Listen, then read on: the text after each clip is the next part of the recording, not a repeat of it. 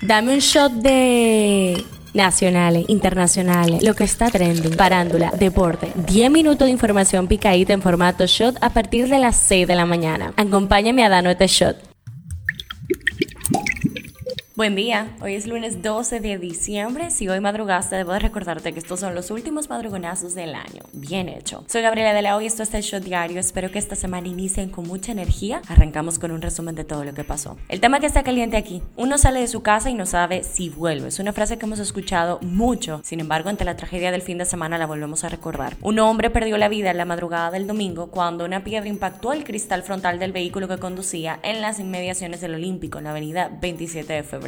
El joven identificado como Joel Cabrera, de 29 años, transitaba en dirección este-oeste. El suceso tuvo lugar en una de las zonas donde la Policía Nacional implementa la nueva estrategia de patrullaje policial por cuadrantes. Oh vaya. Usuarios de Twitter han expresado que el tema de las piedras a los vehículos no es algo nuevo. Al parecer se han puesto muchísimas denuncias en la Policía Nacional y no se habían tomado cartas en el asunto. Hasta ayer que se produjo una lamentable tragedia. Esperamos que este asesinato no quede impune, que las cámaras de esta avenida funcionen esta vez y que la policía encuentra a los culpables de este hecho porque viendo el tamaño de la roca no fue algo pequeño y alguien debió haberlo visto. El tema que está caliente allá, este fin de semana ocurrió mucho en el Mundial de Qatar 2022. Por un lado, Marruecos venció este sábado a Portugal 1 a 0 y se convirtió en la primera selección africana y árabe en alcanzar la semifinal de una Copa del Mundo. ¿Cómo sucedió esto? Aquí te lo contamos. El estelar Cristiano Ronaldo, una de las leyendas del fútbol portugués, comenzó en el banco de suplentes e ingresó en el segundo tiempo y ese fue el problema. Lo metieron a jugar cuando su equipo ya iba en desventaja por un gol. Las lágrimas de Cristiano Ronaldo al término del partido eran desgarradoras. Georgina Rodríguez, pareja de Cristiano, criticó la decisión del seleccionador de Portugal, Fernando Santos, de no sacar al capitán hasta el segundo tiempo frente a Marruecos y recalcó que la vida da lecciones. Por su parte, Fernando Santos aseguró que no se arrepiente de haber dejado a Cristiano Ronaldo en el banquillo por segundo partido consecutivo. Cristiano es un gran jugador y entró cuando entendimos que era necesario en el partido. No me arrepiento de eso, indicó. Por otro lado, tenemos a Brasil. La eliminación de la selección brasileña del Mundial de Fútbol de Qatar dejó al país vestido de fiesta y con los ojos aguados. Neymar Jr., principal referente de la selección brasileña de fútbol, afirmó este sábado que está destruido y que dolerá por mucho tiempo la eliminación en los cuartos de final del Mundial de Qatar 2022 ante el seleccionado de Croacia. La única buena noticia, Neymar igualó a Pelé con 77 tantos como máximo anotador histórico de Brasil. Por último, el periodista estadounidense Grant Wall, reconocido por su labor en el área del fútbol, murió este viernes mientras cubría un partido de la Copa del Mundo en Qatar. Wall, de 48 años, colapsó mientras se llevaba a cabo el partido entre Argentina y Países Bajos. Los primeros informes sugieren que pudo haber tenido un ataque al corazón, pero aún no se confirma oficialmente. Mañana y el miércoles estaremos viendo los últimos momentos del Mundial 2022, Argentina versus Croacia y Francia versus Marruecos. Eso es lo que está trending, Bad Bunny. Se repite el lío de las taquillas, esta vez en México. Miles de personas no pudieron ingresar este viernes al concierto en el Estadio Azteca por problemas de clonación o duplicado de sus boletos. Luego de que hace un mes un juez le impusiera presentación periódica, impedimento de salida y orden de alejamiento como medida de coerción, el actor Andrés Castillo reaparece y acusado de coacción contra un adolescente pidió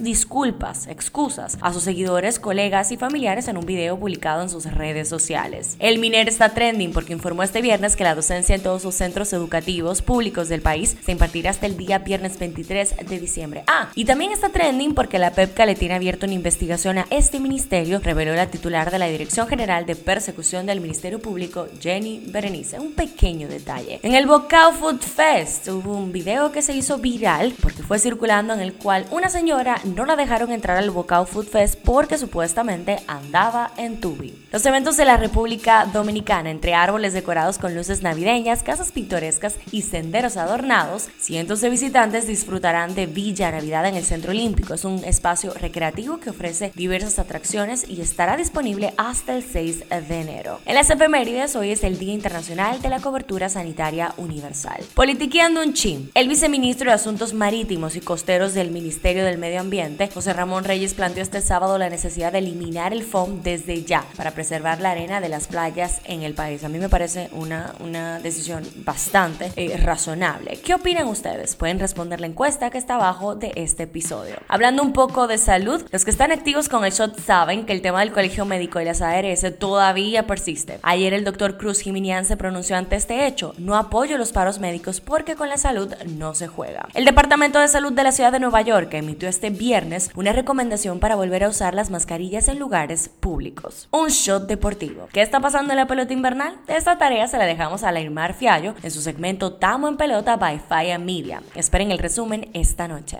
Pasa en TNT, pasa en el mundo. El ex jefe de gabinete de Pedro Castillo aseguró este viernes que el detenido exmandatario pudo haber sido inducido, eso entre comillas, y entre paréntesis con drogas, a disolver el Congreso y no recuerda haber leído el decreto golpista que condujo a su destitución. En la farándula, el comunicador y actor Sergio Carlo informó que su esposa, Gabriela Arriaza, se encuentra respirando completamente por sí misma, ya que los médicos le retiraron la intubación. Estreno del día, Falla Media estrena nuevo programa, La Cera de Enfrente, un podcast en donde dos profesionales amantes de la política, la comunicación y el derecho comparten sus pareceres sobre la realidad de nuestro país. Ellos hablan desde otra perspectiva porque todo se ve mejor desde la acera de enfrente. Se armó de San Quintín en el Reino Unido. Harry y Meghan lo contaron casi todo, aún quedan tres entregas en la serie de Netflix. Los tabloides han sacado también tajada arremetiendo contra los Sussex por mofarse de la reina, por intentar derribar la monarquía y por acusar de racistas a los británicos. Si aún no lo has visto, debes de verla ya. Cifra del día, 4000. Twitter aumentará el número máximo de caracteres permitidos en las publicaciones de 280 a 4000, informó este domingo Elon Musk. ¿Qué? Este show llega a ustedes gracias a Margarina Manicera. Esto ha sido todo por el día de hoy. Recuerden seguirnos en nuestras redes arroba